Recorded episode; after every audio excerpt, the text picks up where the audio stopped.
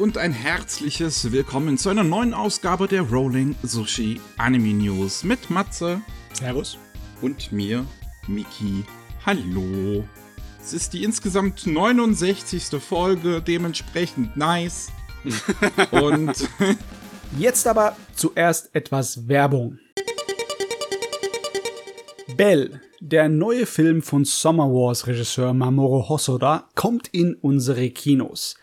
Denn KSM Anime bringt den neuen Film in 300 deutsche und österreichische Kinos ab dem 9. Juni. Der Film dreht sich um die Schülerin Suzu, die in der virtuellen Online-Welt You mit ihrem Avatar Belle eine große und berühmte Sängerin ist. Allerdings gibt es dort einen Störenfried, der andauernd die Ordnung der Online-Welt durcheinander bringt, das sogenannte Beast. Als Suzu diesem folgt, bis hin zu seinem virtuellen Schloss, da deckt sie ein Geheimnis auf. Der Film wird nur kurze Zeit in deutschen Kinos verfügbar sein, deswegen lohnt es sich gleich mal nachzuschauen, wo er läuft. Weitere Informationen dazu findet ihr auf bell.kochfilms.de. So, und jetzt gehen wir wieder zurück zum Podcast. Ich werde erstmal anfangen, äh, bevor wir zu den News kommen, erstmal anfangen über die Nippon Connection, über das Nippon Connection Film Festival zu sprechen ähm, und ein bisschen, ein bisschen drüber zu reden, da ich auch pressemäßig da unterwegs war und ähm, einige Filme genießen durfte. Es ähm, fand er jetzt zum ersten Mal ähm, nach zwei Jahren Pandemiepause wieder in Person statt. Auch ähm, es war Maskenpflicht, aber in den Kinosälen und mhm. in allen Innenbereichen, außer man hat Popcorn halt gegessen. Ähm, aber an sich war Maskenpflicht, auch wenn man ähm, direkt äh, nebeneinander trotzdem auch setzen konnte, also eine, eine, eine da irgendwie Platz machen oder sowas, jetzt äh, Abstände halten, das war jetzt nicht. Es war aber auch, muss man dazu sagen, nicht, ja gut, es kam halt so manchmal auf den Film und auf den Saal an, ob es jetzt voll war oder nicht. Ich habe zum Beispiel Bell gesehen am Sonntagmorgen, den neuen Film von Mamoru Hosoda. Mhm. Da werde ich dann im Anime Slam Podcast noch drüber reden. Ähm, über die Anime auch äh, insgesamt, die ich da gesehen habe. Ähm, auch Sing a Bit of Harmony am Samstagmorgen. Und Bell war zum Beispiel komplett voll, der war ausverkauft. Ja, das hätte ich mir denken können. Es war jetzt nicht das erste Mal, dass er in Deutschland gezeigt wurde, aber noch eines der wenigen Male vor dem Kinostart am 9. Juni. Ähm, und der war auch wirklich, wirklich toll, aber mehr sage ich dann. mehr sage ich dann bei Anime Slam. Ähm, und das, das war im Musson-Turm, das war also eine der großen Hallen und wie gesagt, das war das komplett voll. Ähm, ansonsten habe ich auch immer die Vorstellung im Naxos auch komplett voll äh, erlebt, aber das sind dann halt kleinere Hallen, wo halt jetzt nicht ganz so viele reinpassen.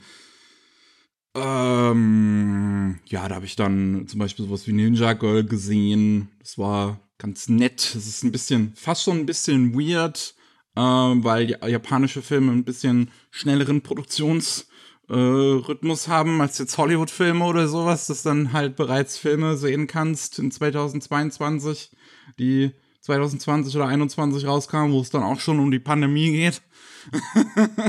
mhm. Oder zumindest, wo sie mit einer Rolle spielt. Ähm, und über Live-Action-Filme habe ich dann gemeinsam mit den Leuten von Annie Habera gesprochen. Die waren auch, äh, mit, mit denen war ich gemeinsam da, mit dem Mula, mit, mit Shin, mit Tsubomi. Und ähm, ja, da gibt es dann einen Podcast bei Annie Haberer zu über die Live-Action-Filme, die wir gesehen haben. Da war dann sowas wie Die Asadas, ein wirklich wunder, wunder, wundervoller Film, ähm, wo es um einen Fotografen geht, der zunächst ähm, sehr sonderbare Familienfotos macht, damit einen Preis gewinnt und später kommt dann Fukushima und er ist jetzt nicht so einer, der sich dann dahin begibt und ähm, Fotos macht, die, die um, um, um, um von dem ja, Leid anderer Menschen zu profitieren, sondern da äh, Fotos restauriert, die da gefunden werden. Und ah, okay. so, so halt die, die, ne, zerstörte unter den Ruinen und sowas wenn da Familienfotos und sowas gefunden werden, dann restauriert er die und stellt die aus, damit ähm, die Familien, ähm, die ihre Fotos wiederfinden können. Um wenigstens etwas zu haben aus ihrem Leben, wenn jetzt das Haus zerstört wurde oder sonst was. Ja, es ist eindeutig, worum es dem Film geht, ne, wenn der repariert und restauriert, ne? Ja, der war wirklich, wirklich toll, der Film. Den kann ich jedem ans Herz legen. Der war super. Also, der hat mich echt. Der ist mega witzig stellenweise. Gerade das Ende hat so einen guten, so einen guten Payoff für einen Joke. Ähm, aber der ist auch stellenweise echt emotional. Ähm, also, wie, wie, gesagt, da haben wir dann bei Annie Haberer mehr drüber geredet, aber ich möchte ihn generell wirklich mega empfehlen, falls es irgendwie noch eine Möglichkeit gibt, den anders zu sehen. Vielleicht kommt der auch noch auf Blu-ray oder so raus. Es gibt ja ein paar Verlage in Deutschland, die sich auf asiatische und japanische äh, Realfilme auch fokussieren. Yep. Ähm, generell, also mu muss wirklich sagen, ich hatte echt viel Spaß bei der Nippon Connection. Es ist ein bisschen, bisschen schade, ich war halt nur Freitag bis Sonntag dann da. So ein paar Sachen, die ich dann also hätte gerne sehen wollen, habe ich halt verpasst, wie Inuo zum Beispiel. Der kam halt am Dienstag und Mittwoch oder Donnerstag, glaube ich. Den hätte ich sehr, sehr, sehr, sehr gerne gesehen. Mhm. Ähm, aber ja, also von den Besucherzahlen anscheinend, von dem, was ich gehört habe, sollen es wohl auch schon wieder ungefähr so viele gewesen sein, wie es 2019 zuletzt waren. Okay, dann wäre das ja ein ähm, Erfolg. Ja, also die Leute haben halt auch wirklich anscheinend wieder Lust, direkt rauszugehen in die Kinos. Be beziehungsweise reinzugehen in die Kinos. ähm, aber ja, das finde ich auch schön für das Filmfestival, dass es mit den Besucherzahlen wieder äh, auch ordentlich geklappt hat und so. Und es ist ja auch alles irgendwie funktioniert. Es ist irgendwie ein Event oder so an, an der Seite, was sie geplant hatten, ist irgendwie ausgefallen. Das hatte ich jetzt auch nicht großartig dann weiter mitgekriegt. Äh, ansonsten hat immer alles äh, pro problemlos funktioniert.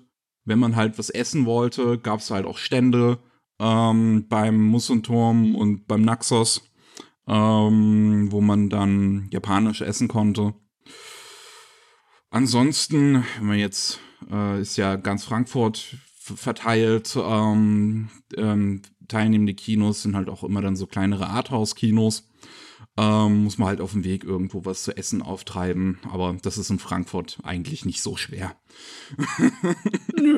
Hört sich ja an, als hätte es gut funktioniert. Kein Chaos, keine Katastrophen, eine Menge gute Filme. Ja. Gut, gut, gut. Kann ich wirklich nur empfehlen. Ähm, online ist er jetzt auch gewesen, also wo ihr das hier hört, ist gestern der letzte Tag von dem Online gewesen. Ist ein bisschen schade, dass das Online-Angebot diesmal doch sehr verhalten ist im Gegensatz zu 2020 und 2021. Aber das liegt wahrscheinlich halt auch daran, dass ähm, jetzt, wo man wieder in die Kinos gehen kann, dass man halt eher dann auch die Filme dann nicht mehr online anbieten möchte, sondern nur in den Kinos. Ja, da gibt es bestimmt Bedenken, sich das eigene Wasser abzugraben. Ja. ja. Obwohl ich weiß nicht, wie sehr das gerechtfertigt ist, aber klar, man will das nicht aufs ausprobieren, ne? Ja. Gut. Kommen wir jetzt mal zu den Nachrichten. Jo. Fangen wir an mit Deutschland. Es sind einige Lizenznews und sonst was passiert. Wir haben einmal, ähm, jetzt ist es, ist es offiziell, Crunchyroll benennt KC um. Das heißt, alle KC-Marken sind jetzt halt offiziell Crunchyroll. Also Kase Manga, hm. aber dann jetzt Crunchyroll Manga, schätze ich mal, oder sowas. Hm. Hm. Ähm, wie, ja, überrascht jetzt halt nichts groß, nicht großartig. Die besitzen äh, äh, Kase seit, ich glaube, 2019 müsste das jetzt mittlerweile sein. Ja. Und äh, bei den neuesten Releasen seitdem steht halt auch immer hinten drauf auf der Box neben dem Kase-Namen auch Crunchyroll. Dementsprechend ist es jetzt wirklich keine Überraschung oder sowas. Ich weiß jetzt auch nicht, ob sich da jetzt dann großartig was ändern würde. Ähm, es werden wahrscheinlich ein, zwei Leute oder so dann entlassen werden, schätze ich mal, traurigerweise bei, bei Kase, weil man sie ja dann nicht doppelt braucht. Ähm, aber ja, also ich glaube, der, der Konsument spürt da letztlich keine Auswirkungen. Na, noch nicht. Auf jeden Fall auf die nächste Zukunft nicht wenn sie irgendwie in eine andere Richtung einschlagen, dann werden wir das sehen. Aber bisher ist es eigentlich nur, der, nur der Name. Mehr ist ja. da nicht. Gleichzeitig sind jetzt auch noch Dutzende Animax-Titel bei Crunchyroll erschienen, also Haikyuu, Sword Online, was weiß ich was, was halt Animax so vorher, also was, was Sony halt gehört, hm. ist jetzt auch ähm, alles oder sehr, sehr vieles davon auch mittlerweile auf Crunchyroll zu sehen. So, wir haben ein paar Lizenzsachen. Einmal Anime House. Ähm, Sachen, die jetzt demnächst halt rauskommen werden, starten werden. Einmal die vierte Staffel dann Machi und einmal die zweite Staffel The Devil is a Part-Timer. Ist klar, ne? Das sind Serien, die sie auch vorher bereits besessen haben. Ähm, über Simulcast wissen wir halt noch nicht, ob es da was geben wird. Ich glaube, Is It Wrong to Try to Pick Up Girls in a Dungeon müsste vorher auch bei Crunchyroll dann gewesen sein, die dritte Staffel, wenn mich jetzt nicht alles täuscht. Ähm, könnte jetzt aber anders werden, weil High Dive sich die Rechte gesichert hat an der vierten Staffel. Hm. ja. Obwohl, wer weiß, kann ja wieder mal so eine Sache sein, wo es auf mehreren Streaming-Plattformen laufen könnte, ne? Das müsste dann halt Anime House drittlizenzieren, quasi weiter lizenzieren an Crunchyroll, damit es da ja. nur in Deutschland dann läuft. Hm. Ähm, mhm. Ja, werden wir sehen. Ähm, dann haben wir Leonine, hat ähm, sich The House of the Lost on the Cape geholt ist ähm, ein aktueller Film von David Production, der unter dieser Soto Owen Project 2011 äh, plus 10 gemacht wurde, um halt an ähm, ja, das Dreifachkatastrophe 2011 zu gedenken und spielt in der Präfektur Iwate in einem von der Krise betroffenen Gebiet, wo es so ein klassisches altes japanisches Haus gibt und ähm, die Protagonistin, eine junge 17-jährige, sich ähm, mit ihrer äh, Großmutter um dieses Haus kümmert. Ja, ja. Ich meine, das Promomaterial verrät schon, es geht um eine ganze Menge klassische Yokai. Monster, Monster, Monster. Ja, das auch. Aber ja, ist schön, finde ich, finde ich gut, toller Film. Also ich habe ihn nicht gesehen, bei, Ani bei der Animagic werden wir dann, wird, wird er seine Premiere feiern in Deutschland. Hm. Ähm, und ja, so eine schöne Sache. Dann haben wir Polyband, die haben auch zwei Lizenzen angekündigt und es ist einfach, wir, wir, wir kommen von dem etwas niveauvolleren, machen wir jetzt einen Totalabsturz. Äh, wir kommen einmal zu Infinite Stratos. Hm. Hm. Aus ähm, ursprünglich 2011 die erste Staffel, 2014 die zweite. Und ist halt so ein 0815 Harem Edgy Anime, man, man glaubt es gar nicht. ähm, dementsprechend wird es sich wahrscheinlich in Deutschland verkaufen. Ganz unabhängig davon, ob er zehn Jahre alt ist oder nicht, weil das ist den Deutschen egal. Hauptsache, ja. sie kriegen ihre Harems. Oh, das ist ja, das, das ist ja wirklich, weil das Lustige an dem ist, das ist ja der Grund, weshalb Anime Slam so strukturiert ist, wie wir es aktuell noch halt machen, ne? Dass, dass, dass wir über die Titel reden, die wir in letzter Zeit so gesehen haben. Mhm. Weil Anime Slam hat ja angefangen, dass wir äh, pro Episode haben alle einen Anime geguckt, also alle den gleichen Anime geguckt und dann im Detail haben wir darüber geredet. Und ich glaube, das war dann Episode, also Podcast 19 oder 20 oder irgendwie sowas rum, äh, wo wir gesagt haben, hey, lass uns doch Infinite Stratos angucken. und dann war uns dann war uns das äh, allen drei, also mir, äh, Pavel und Jojo, fanden den so scheiße langweilig. Keiner von uns hat irgendwie mehr als sechs Episoden geguckt, dass wir dann einfach über andere Sachen angefangen haben zu reden. Und so ist, so ist Anime Slam das, was es heute ist. Aha, Infinite Stratos war schuld. Ein Glück, dass es vor meiner Zeit war. Ich werde wahrscheinlich durchgedreht. Ach Gott, ey. Ab ähm, 25. November soll er voraussichtlich auf DVD und Blu-ray erscheinen. Ich weiß jetzt nicht, ob sie sich tatsächlich schon beide Staffeln direkt gekrallt haben oder nur die erste. Hm. Ähm, aber ja, also ich schätze mal vorsichtshalber wahrscheinlich nur die erste, ob sich das dann verkauft. Halt dann die zweite ist, wie gesagt, es ist nur 815 Harem Edgy gedöns. Es geht um so ein bisschen Zukunft und es gibt so Exoskelette, die Infinite Stratos, die können aber nur von Frauen bedient werden, ähm, bis auf unseren Protagonisten, der dann halt dementsprechend an eine Akademie kommt als einziger Junge. Mhm. Ja, ja, ja. Es könnte natürlich sein, dass er im Reinen ist mit seiner inneren Weiblichkeit, aber nee, ist nicht so. Ja, und ähm, was relativ ähnlich ist, ist Freezing. Nur, dass es noch ein bisschen mehr Buba erzeugt. Äh, den hat sich Polyband nämlich auch gesichert. Der kommt voraussichtlich ab äh, 30. September. Der hat auch zwei Staffeln in Japan. Und ähm, da ist die Vorlage, die ist ja koreanisch. Und hm. es geht um auch Zukunft, wie gesagt, so ein bisschen. Und es gibt ähm, sogenannte, wie heißen die nochmal? No, nee, das sind die, also die, die, die Welt wird von Aliens angegriffen und dann gibt es die sogenannten Pandoras, das sind nur Frauen, die so Superkräfte halt bekommen, um gegen die Aliens zu kämpfen und dann gibt es die sogenannten Limiter, das sind nur Männer, die im Prinzip die Kraft kontrollieren der Pandoras. Hm. Ja. Mhm. Eigentlich habe ich ja nichts dagegen, wenn Mädels mit großen Schwertern auf Aliens einprügeln. Aber. Das hier ist halt Ikitosen-Style, ne? Die Klamotten ja. zerfliegen halt. Und es gibt Panty-Shots und es gibt Buba. Also gegen zerplatzende Klamotten habe ich auch nichts, aber gegen Ikitosen habe ich was. oh, holen wir mal ein bisschen den Anspruch zurück mit Lady Oscar. Da äh, bringt KSM die Serie noch äh, mal neu raus, diesmal auf Blu-ray in einer Gesamtbox. Ähm, voraussichtlich ab 22. September für wahrscheinlich 70 Euro gibt es alle, was sind das, 40 Folgen von Lady Oscar, die Rose von Versailles auf Blu-ray. Ja, ja, ja, ja, das lohnt sich mal, die Blu-ray, ja. Das ist hier Filmmaterial, das Original. Ende der 70er, Anfang der 80er. Sehr, sehr kornbelastet. Ich hoffe, die haben da nicht irgendwie darüber gegangen mit äh, modernen Restaurationsmethoden, in Anführungszeichen, die das ganze Filmkorn entfernen. Das geht mir immer auf den Sack. Wie wahnsinnig. Und wenn ich hier mir Screenshots anschaue, okay, gut, der eine Screenshot hat ein bisschen, ja, doch, also ich sehe immer noch das Filmkorn bei den Screenshots, die hier auf Amazon sind dann ist ja gut. Gut. Haben wir es für Deutschland?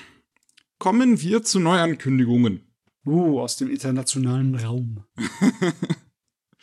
Einmal haben wir Paradox Live.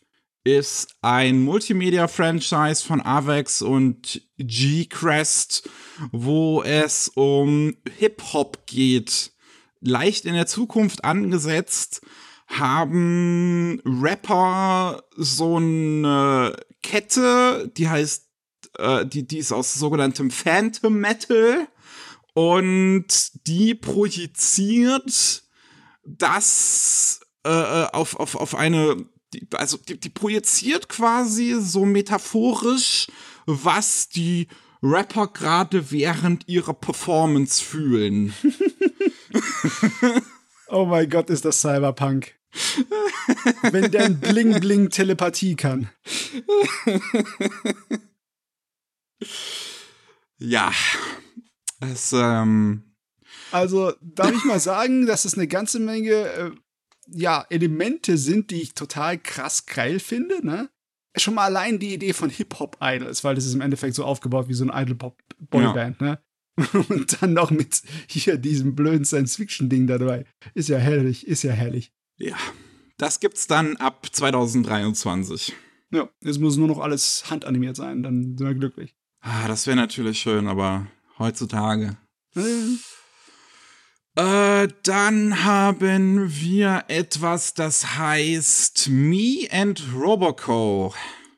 Ist ein Comedy-Manga, in dem geht es auch um eine Zukunft, wo im Prinzip alle Familien einen äh, Maid-Roboter zu Hause haben und den, den unser Protagonist hat, die ist anscheinend ein bisschen weird.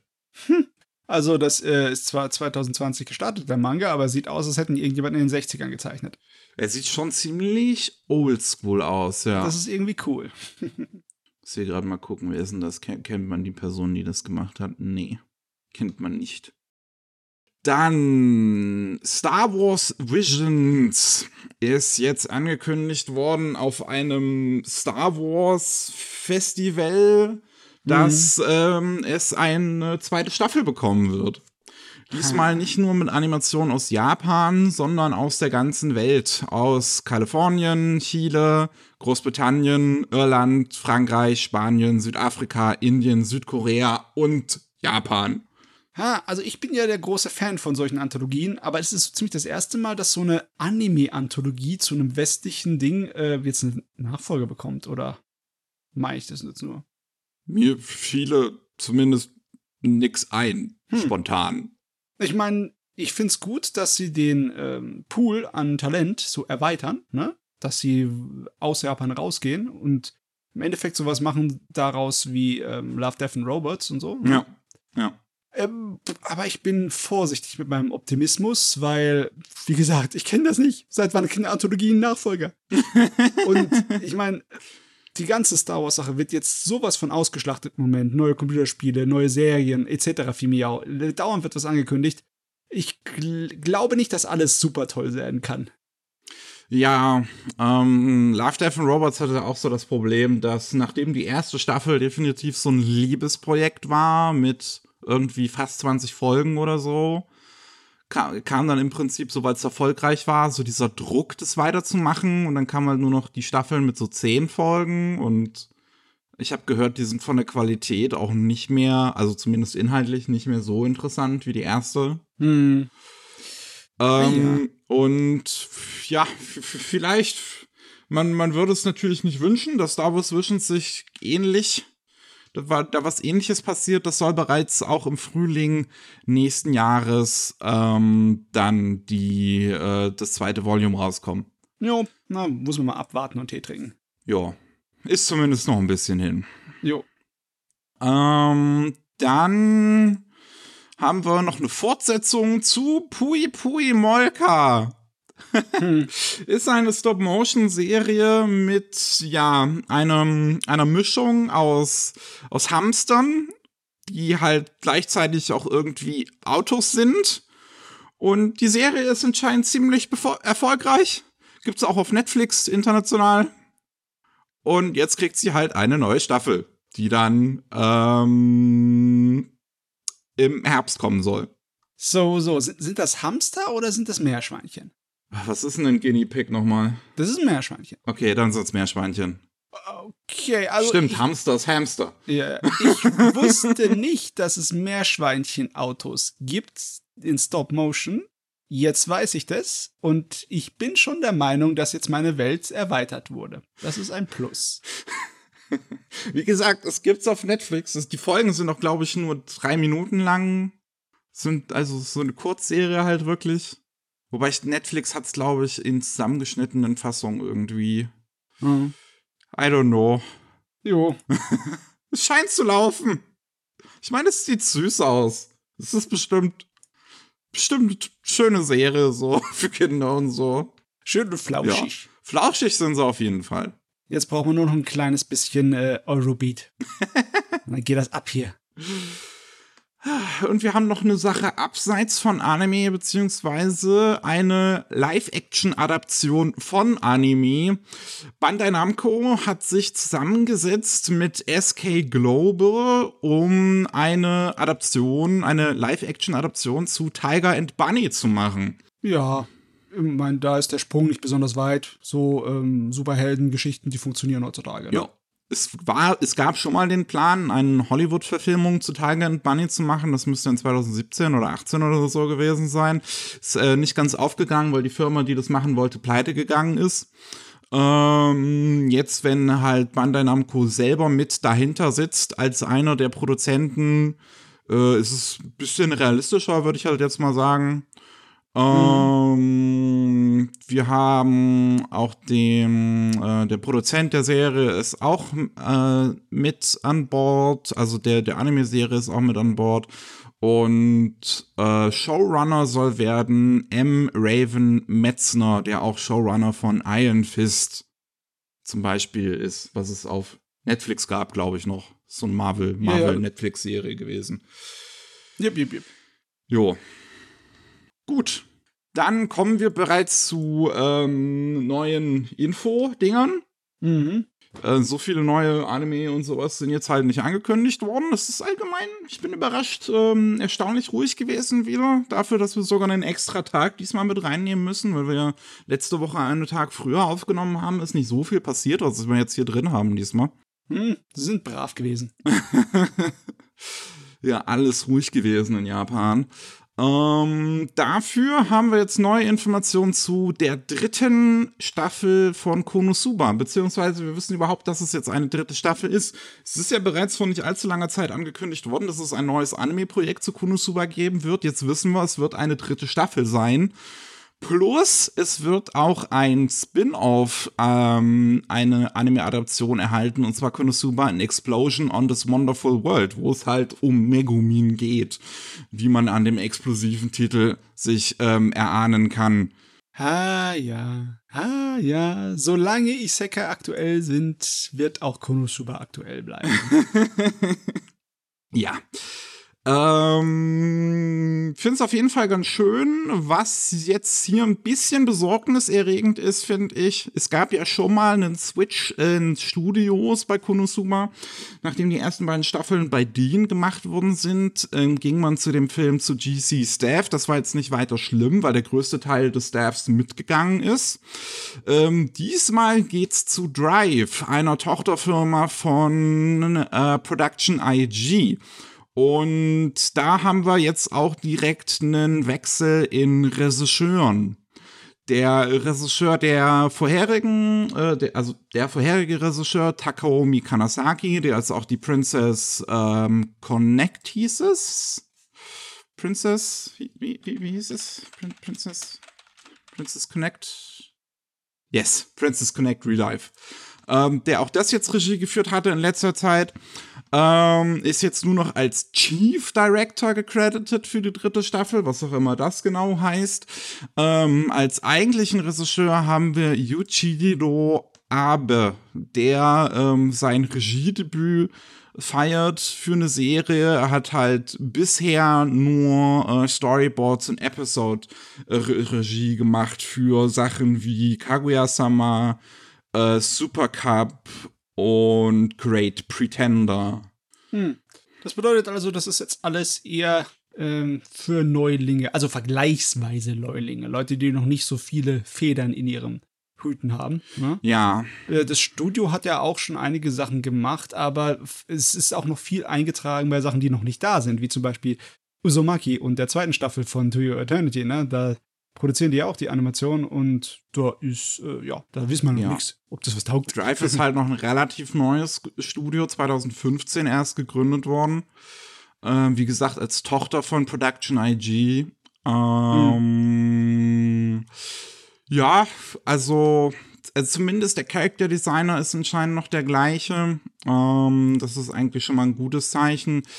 Äh, und ähm, der Autor ist der gleiche, ähm, der, der, beziehungsweise der über die Drehbücher drüber guckt, ist der gleiche. Das ist also zumindest schon mal ein gutes Zeichen. Wie viele da jetzt noch halt vom Staff mit rübergehen zu Drive, ist dann jetzt eine andere Frage. Das ist jetzt halt alles, soweit wir es wissen. Ähm, dieses Team soll dann beide neuen Anime auch machen. Also sowohl die dritte Staffel wie auch das Spin-off. Hm. Ja. Ja, da bleibt nur abwarten. Und Tee trinken. Ja, viel Tee. Ich meine, wenn, wenn die Konosuba versaut, dann, dann geht die Welt aber unter. Ja, da müssen wir, wie gesagt, da müssen wir, also da müssen wir jetzt am ersten erstmal auf den ersten Trailer abwarten, wie es dann aussehen wird, ob sich irgendwas verändert haben wird am Stil.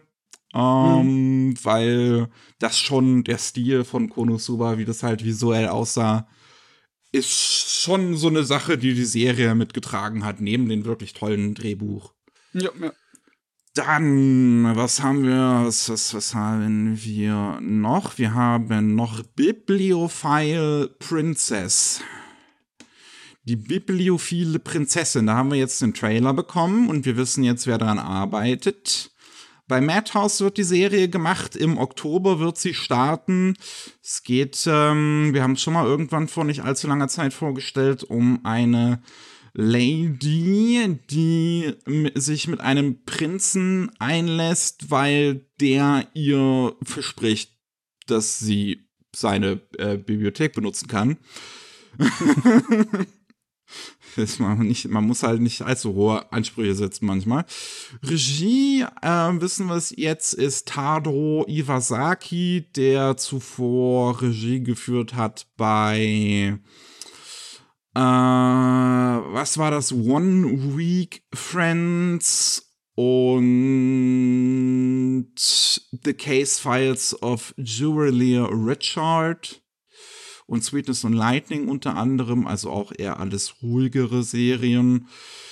Äh, Mitsutaka Hirota verantwortlich für das Drehbuch, hat Rent a Girlfriend, Sweetness and Lightning und Anime Gataris geschrieben. Ja, wenn man sich jetzt den Trailer anschaut, ich finde, das ist halt auch alles, weil es passiert da halt nicht viel. Es sind, Leute, es sind Leute, die entweder durch die Gegend laufen oder irgendwo stehen oder sitzen. Aber es ist zumindest ganz nett gezeichnet. Es ist, auf, es ist Shoujo von vorne bis hinten. Ja. das so auf jeden Fall. volle Klamotten und Kostüme wie möglich. Und ich meine, das ist wie, wie ein Shoujo-Manga in Animation. Überall sind die, äh, die Blasen oder die, die Rosen Blumen und was weiß was. ich, ja. Ja, ja, ja. Also, da, da weiß man ganz genau, was man bekommt. ja, wie gesagt, ab ähm, Oktober, da kommt die Serie dann raus, wen das interessiert. Wir haben auch noch neue Informationen zu einem ähm, Sache, die ich auch irgendwann letztes Jahr vorgestellt habe, weil es da angekündigt wurde. So ein High-Concept Science-Fiction-Ding, das ähm, ja, es, es, es war schwierig zu beschreiben, denn ähm, das sind zwei Bücher, die gleichzeitig rausgekommen sind in Japan. Ähm, das eine heißt To Every You I've Loved Before, das andere heißt To the Solitary Me That Loved You. Und das Ding ist halt, dass die beide ähm, gleichzeitig spielen in einem Universum, wo es vollkommen akzeptiert ist, dass es halt Millionen von anderen gleichzeitig existierenden Universen gibt und man zwischen denen hin und her hüpfen kann. Und dementsprechend, es gibt keine Reihenfolge, in der man diese Bücher lesen soll, aber man merkt halt jeweils Anspielungen aufs andere Buch, wenn man das andere jeweils dann liest.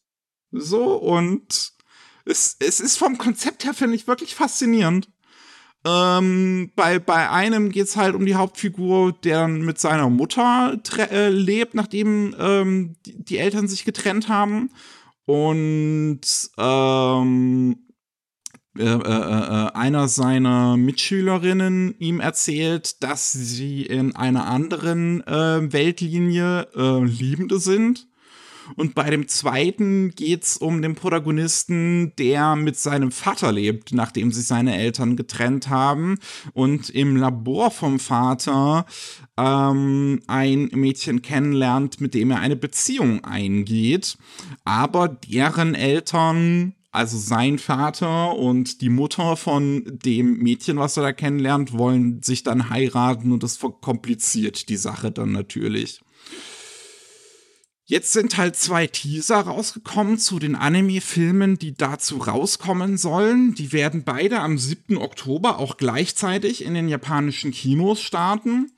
Und was ich auch hier interessant finde, ist, dass sie dieses Konzept von wegen, dass das zwei verschiedene, aber doch gleiche Dinge sind, ähm, auch im Produktionslevel weiter betreiben, indem diese beiden Filme von unterschiedlichen Regisseuren und Studios gemacht werden. Hm.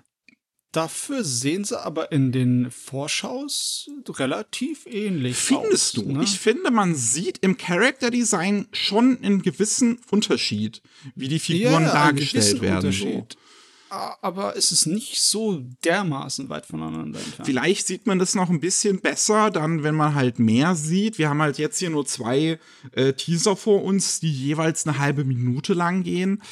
Ähm, ja, ist nicht ja, viel. ja, es ist halt nicht viel, aber ich finde, es ist vom Konzept her super interessant. Ähm, der eine Film wird von Jun Matsumoto Regie geführt, ist der Regisseur von Brothers Conflict und der ersten Night Raid Anime-Serie.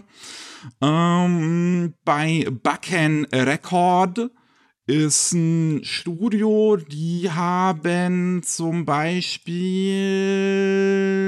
was war das? Ah, hier dieses Joran, The Princess of Snow and Blood gemacht. Mhm, okay. ähm, und der andere Film wird Regie geführt von Kenichi Kasai, der Honey and Clover und Nodame Cantabile und Amanchu Regie geführt hat. Cool. Und das bei TMS Entertainment. Also Tokyo Movie hm. Shinjame, man kennt sie. Ja, und ja, ja, äh, ich glaube, das Drehbuch für beide Filme macht die gleiche Person. Das ist Riku Sakaguchi, die das Drehbuch für ähm, Princess Kaguya gemacht hat, also für die Ghibli-Verfilmung. Und wie gesagt, ich finde es vom Konzept super interessant. Ja, es ist eine spaßige Idee. Die Frage ist nur, was für einen Mehrwert es bringen wird immer wenn jemand so etwas hm, herbringt, mit irgendeiner Idee zwei Sachen parallel laufen zu lassen, wie zum Beispiel Clamp das gemacht hat mit seinen zwei Serien ähm, Holic und äh, Tsubasa Chronicles, ne? Dann war das schon sehr interessant, aber ich glaube nicht, dass es dann irgendwie den Erfolg vergrößert hat. ich bin mir nicht sicher. Auf jeden Fall bekommst du doppelt so viele Filme. Man kriegt auf jeden Fall gleich zwei Filme, ja. Und ja, bleibt, bleibt, bleibt natürlich da abzuwarten, was genau die dann machen. Ne? Die müssen natürlich auch gut sein. Ne? Das, aber die, wie gesagt, ich finde find, find die Idee schon, schon sehr interessant und wie das aufgezogen ist. Und äh, bleibt mir natürlich auch die Frage so, inwiefern das interconnected ist und sowas, aber ist, äh, ja, ist auf jeden Fall einzig, also relativ einzigartig. Hm, gibt's nicht so oft. Ja. Wird ab und zu mal mitgespielt, aber wirklich selten. Dann haben wir noch neue Informationen zu der neuen Bang Dream OVA. Das habe ich, glaube ich, auch vor nicht allzu langer Zeit vorgestellt, dass da was Neues kommt. Und da haben wir ein zwei Episoden Special zu Morphonica. Das ist irgendwie eine äh, der eine Band in Bang Dream, die sehr so äh, unterwassermäßig gefilmt ist. Und die tragen auch alle so Sailor-Uniforms. Und da wird, die kommen raus am 28. und 29. Juli. Wird halt wieder gemacht von dem Team, was auch sonst die Bang Dream Anime macht seit der zweiten Staffel ähm, von Sansiken. Also jetzt keine große Überraschung. Man kann sie sich mhm. dann ähm, anscheinend kostenlos bei dem offiziellen YouTube-Kanal von Bang Dream angucken. Ja, ja, das ist so ein Stil, wo sie die Computergrafik so nah am Anime machen wie möglich, dass du ab und zu mal nicht merkst, dass es ein äh, Computer ist. Aber du merkst es halt immer wieder mal. Ja. Ne? Ich weiß nicht genau, ob ich das mag oder nicht, weil einige äh, Szenen in den Vorschau hier sehen super aus. Ja, ja? schon technisch ist es mittlerweile eigentlich ziemlich weit gekommen. Ja, ja. Dann haben wir, ja, das ist auch eine interessante Sache. Erinnert sich noch jemand, als 2017 auf der französischen, ähm, hier in dem Artikel steht ähm, Annecy, aber ich glaube, das wurde auf der Japan Expo angekündigt in Paris, ähm, dass Pluto einen Anime bekommen soll. Pluto von ähm, dem Autor von Master Keaton, von Monster, von 20th Century Boys, von ähm, Naoki Urasawa. Ich kann mich grob daran erinnern, dass wir mal darüber geredet haben, dass Pluto ein Anime bekommen sollte. Ich wusste aber nicht, dass es fünf Jahre her ist. Ach ja, das ist so eine Sache mit, mit, mit Anime, die auf der Japan Expo angekündigt werden. Das ist wirklich so ein Fluch. Ist, äh, ist, äh, hier, hier Aoki in the Blue, oder wie? Nee, wie hieß es nochmal? Oro in the Blue ist ja da auch angekündigt worden mal. Ja, aber okay, das ist, das ist ein anderes Beast. Das ist schon seit, äh, was, 35 Jahren angekündigt? ja. Okay, ich übertreibe wahrscheinlich ein bisschen, aber schon eine Weile länger. Es ist auf jeden Fall schon sehr lange her. Und jetzt hat sich Masao Maruyama zu Wort gemeldet, Produzent und Gründer von Studio M2, die auch damals schon angekündigt wurden als diejenigen, die den Anime zu Pluto machen ähm, sollen. Und der hat auf Twitter geschrieben, wir arbeiten immer noch dran. Hm. Das kann alles Mögliche heißen. Nachdem es jetzt aber tatsächlich auch zuletzt mal hieß, da haben wir auch, glaube ich, in den News drüber gesprochen, dass Udo Sawa wieder an einem Anime-Projekt involviert ist, könnte das schon oh. was heißen. Oh. Jetzt kommen sie. Jetzt kommen die Theorien. es wäre auf jeden Fall mal schön. Ja, das wär's. auch wenn Pluto bitter, bitter böse ist. Ich meine, äh, Urasawa kann schon ziemlich äh, dramatische und düstere Stories machen, aber Pluto ist besonders so. Es geht an die Nerven, heilige Scheiße. okay, bin ich mal besonders ja. gespannt. Ich habe nicht gelesen. Apropos Urasawa, da hat Kadokawa jetzt ähm, bekannt gegeben über Dengeki, dass mittlerweile 140 Millionen Kopien von allen Urusawa-Manga zusammengenommen im internationalen Umlauf sind. Mai, mai, mai, mai. Ich meine, der Kerl hatte schon relativ früh großen Erfolg gehabt. Äh, bevor er seinen ganzen Thriller gemacht hat, hat er ja Yavara gemacht, ne? Ja. Und das hat auch eine ziemlich lange Anime-Serie ja. bekommen. Also. Und auch eine Tennisserie hat er gemacht. Also mit Sport hat er angefangen, sein Geld zu machen. Und dann ist er gewechselt. Aber der, der, zeichnet ja schon eine Weile, der Mann. Auf jeden Fall. Ich hätte fast schon gedacht, dass es eigentlich mehr sein müsste bei so viel, eigentlich wie er unter seinen Fittichen hat. Mit halt 20th ja, Century Boys, mit Monster, mit Pluto, Master Keaton, Yavara. Ja, aber musst du überlegen, Asadora. das ist alles kein Schonen. Das stimmt, das stimmt, das stimmt ne? natürlich. Deswegen, es ist schon eine Menge verkauft für die Sorte von Erwachsenenunterhaltung, die er produziert, ne? Ja, ist auf jeden Fall super. Ich meine, es ist, es ist ein super Typ. Er hat ja auch den, den YouTube-Kanal von, von Udo Sava, sollte man sich, glaube ich, auch mal anschauen. Ist auch sehr interessant. Ja. Ähm, und dementsprechend, ich, dementsprechend, ich gönn's dem total. Er macht ja Manga wie. Gut, also so Manga bekommt man schon häufiger, aber so, so Anime-Adaptionen von sowas bekommt man relativ selten leider. Leider J ist heutzutage weniger. Und wenn wir schon bei viel verkauften Manga sind, können wir noch über Spy Family reden. Das X ist stumm, weil die Japaner sind halt so. Ja. das hat mittlerweile 21 Millionen Kopien im weltweiten Umlauf. Ja, das ging ein bisschen schnell. Ich meine, es war zu erwarten mit so einer Fernsehserie, aber das ist innerhalb von einem Jahr hat sich's verdoppelt. Jo. Im Juni 2021 waren es noch 10 Millionen, jetzt ein Jahr später sind es 21 Millionen. Der Hype-Train zu dem Ding ist wirklich nicht zu stoppen. Jo. Ach ja. Gut, wir haben noch ein bisschen was abseits davon. Eine Sache, ja. Cloverworks, Wit Studio, Aniplex und Shoeisha haben sich zusammengetan und eine Firma gegründet namens Joanne. J-O-E-N. Und bei der geht es hauptsächlich darum, eine Production Pipeline, also es ist hauptsächlich eine Firma fürs Planen. Fürs Planen von hm. Projekten und ähm, von, von Anime-Filmen und Serien und Werbungen und sonst was, was halt mit Anime zu tun hat. Und das halt mit Cloverworks und Weed Studio, die ja jetzt sowieso schon eine Kollaboration eingegangen sind mit Spy Family. Ähm, dass die jetzt da gemeinsam unter Joanne noch mit drin sitzen, mit Produzenten Aniplex und Shueisha im Hintergrund, die da ihre Projekte halt jeweils umgesetzt sehen wollen. Es ist ein vergleichbares Projekt zu sowas wie Twin Engine, was es jetzt schon seit mittlerweile zehn Jahren gibt.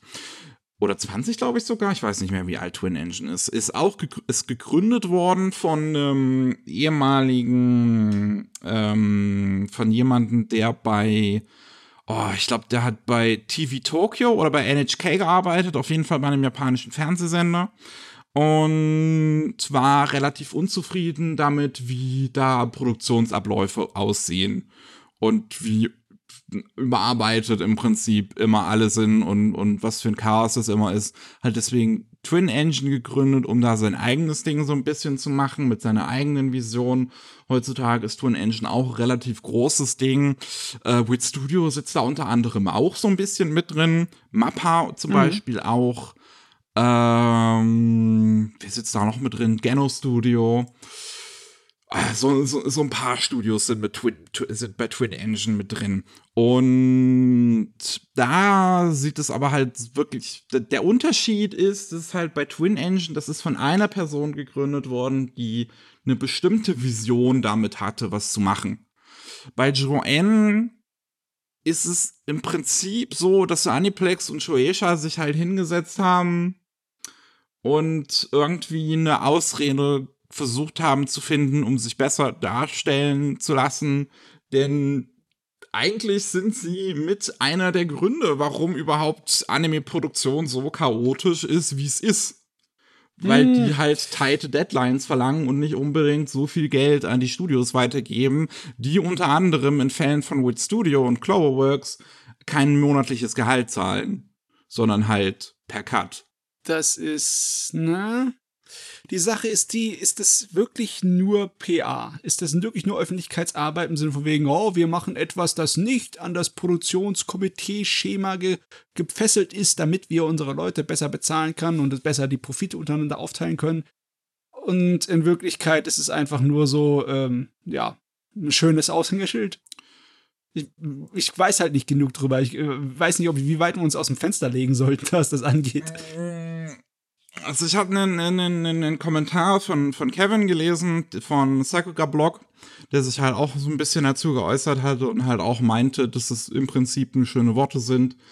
Ähm, Kevin schreibt sehr gute Artikel bei Sakuga Blog, die halt sehr tief reingehen in, äh, mhm. in japanische Anime-Produktionen, was da so schief läuft hinter den Kulissen.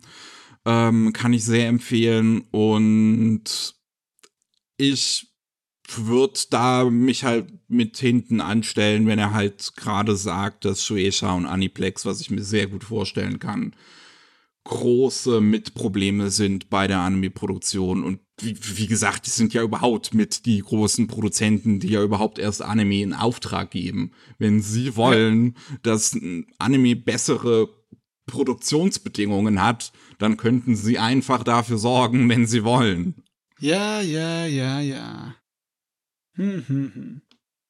Ich meine, schätze mal, wir werden davon nicht allzu viel hören von dem Joanne, weil ich nicht so, als ob es Anime produzieren würde, ne?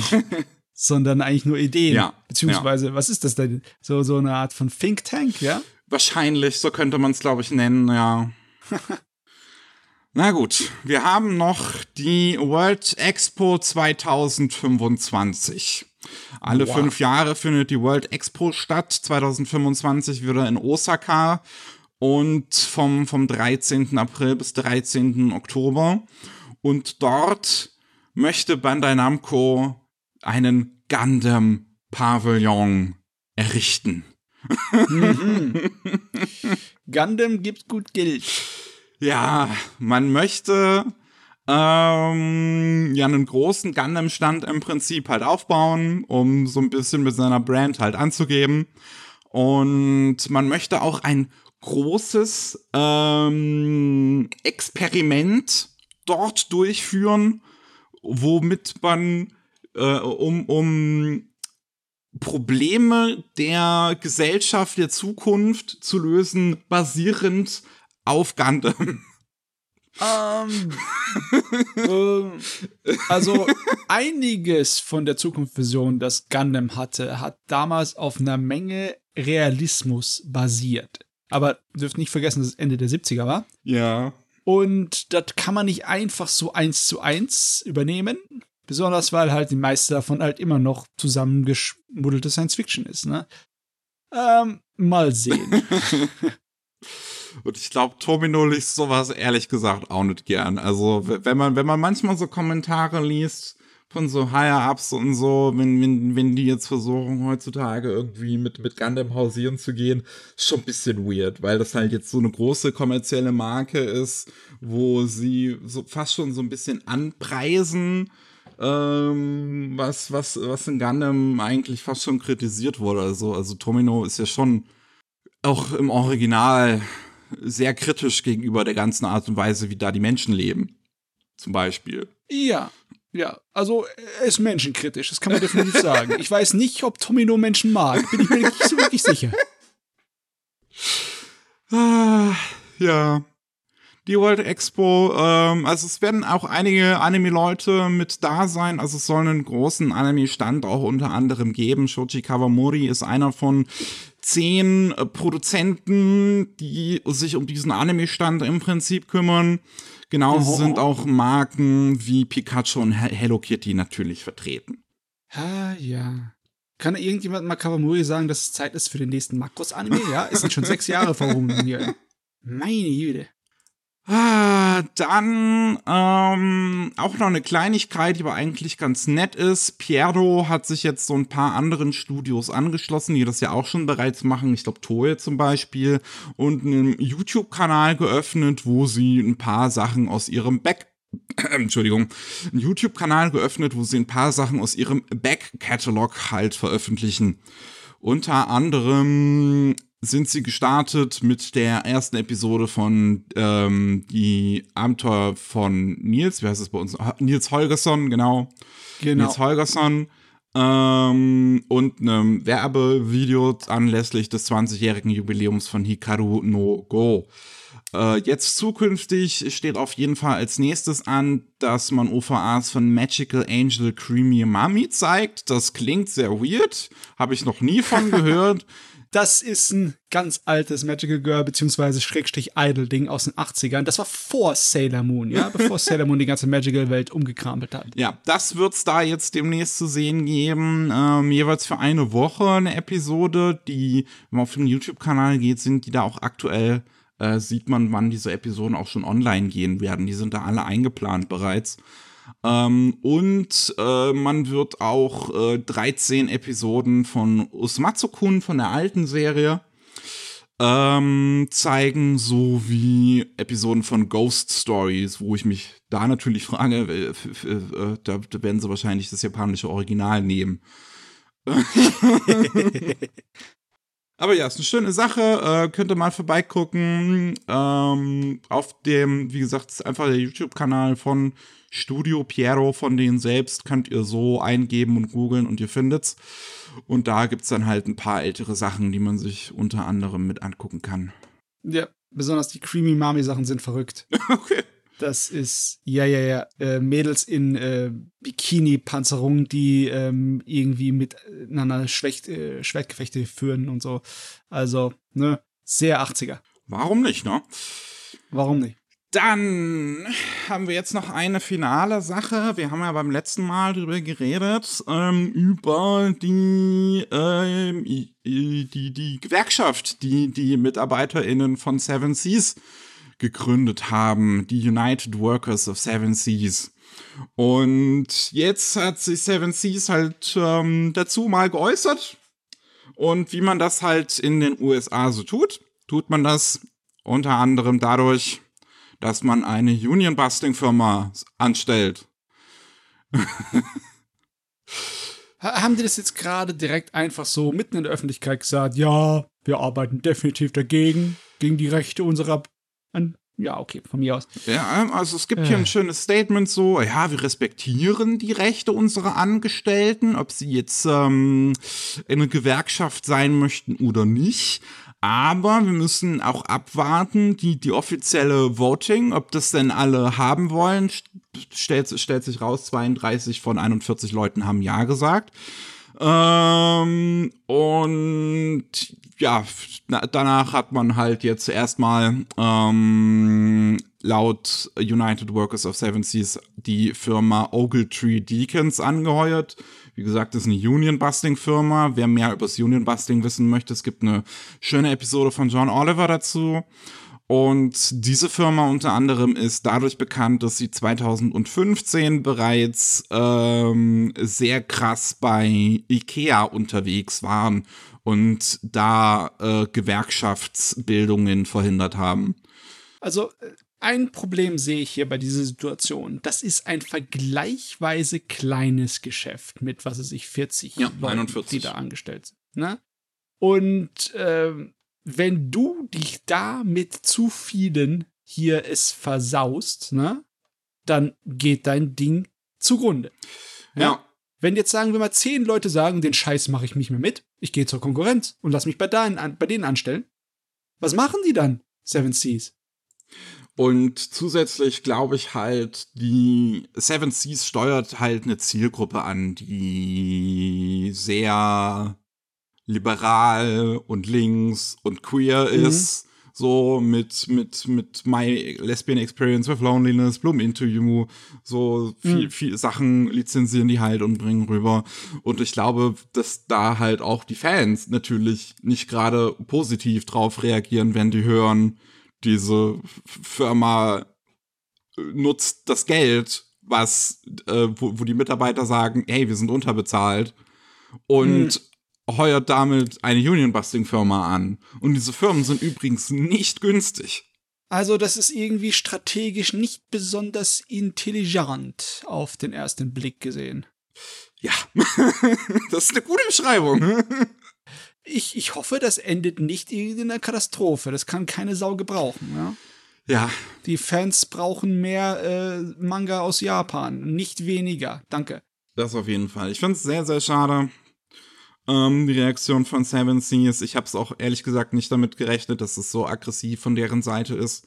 Mit, mit einer Union-Busting-Firma direkt. Ähm, Gerade halt, weil sie so eine sehr äh, ja, spezielle Manga und, und, und Zielgruppe ansteuern, von wo, wo, wo gerade sowas eigentlich auch nicht gern gesehen wird, was sie hier jetzt gerade abziehen. Ja. Hm. Ähm, es bleibt halt jetzt mal, würde ich sagen, mal abzuwarten, wie, wie, wie das jetzt weitergeht, was jetzt die United Workers of Seven Seas da jetzt genau machen. Die sind bereits in Absprache mit, mit, mit der Cheffirma, äh, mit der sie zusammenarbeiten, Communications Workers of America. Und ich, ja, äh, ich hoffe, dass das irgendwie noch halbwegs gut enden wird. Ja. Ha. Ich hab, kann kein, ich kann nicht sagen, wie das passiert. Ich weiß nicht, wie sowas läuft. Ich habe irgendwie in letzter Zeit habe ich mich so ein bisschen von Amerika abgeschottet. Ich weiß nicht mehr, wie die Leute das. Das ist doch eigentlich eine gute Idee für die eigene Psyche. Äh. Aber ja, mit der News müssen wir leider enden. Mehr haben wir nämlich nicht. Ich bedanke mich trotzdem bei euch allen fürs Zuhören. Falls ihr mehr äh, von uns hören wollt, es gibt jeden Mittwoch Rolling Sushi, wo es dann um News aus Japan geht, was da aktuell so läuft. Und jetzt auch wieder alle zwei Wochen Anime Slam, wo äh, wir in der nächsten Episode, wie am Anfang angekündigt, über die Anime-Filme der Nippon Connection reden werden. Das war's von unserer Seite. Man hört sich. Tschüss. Ciao.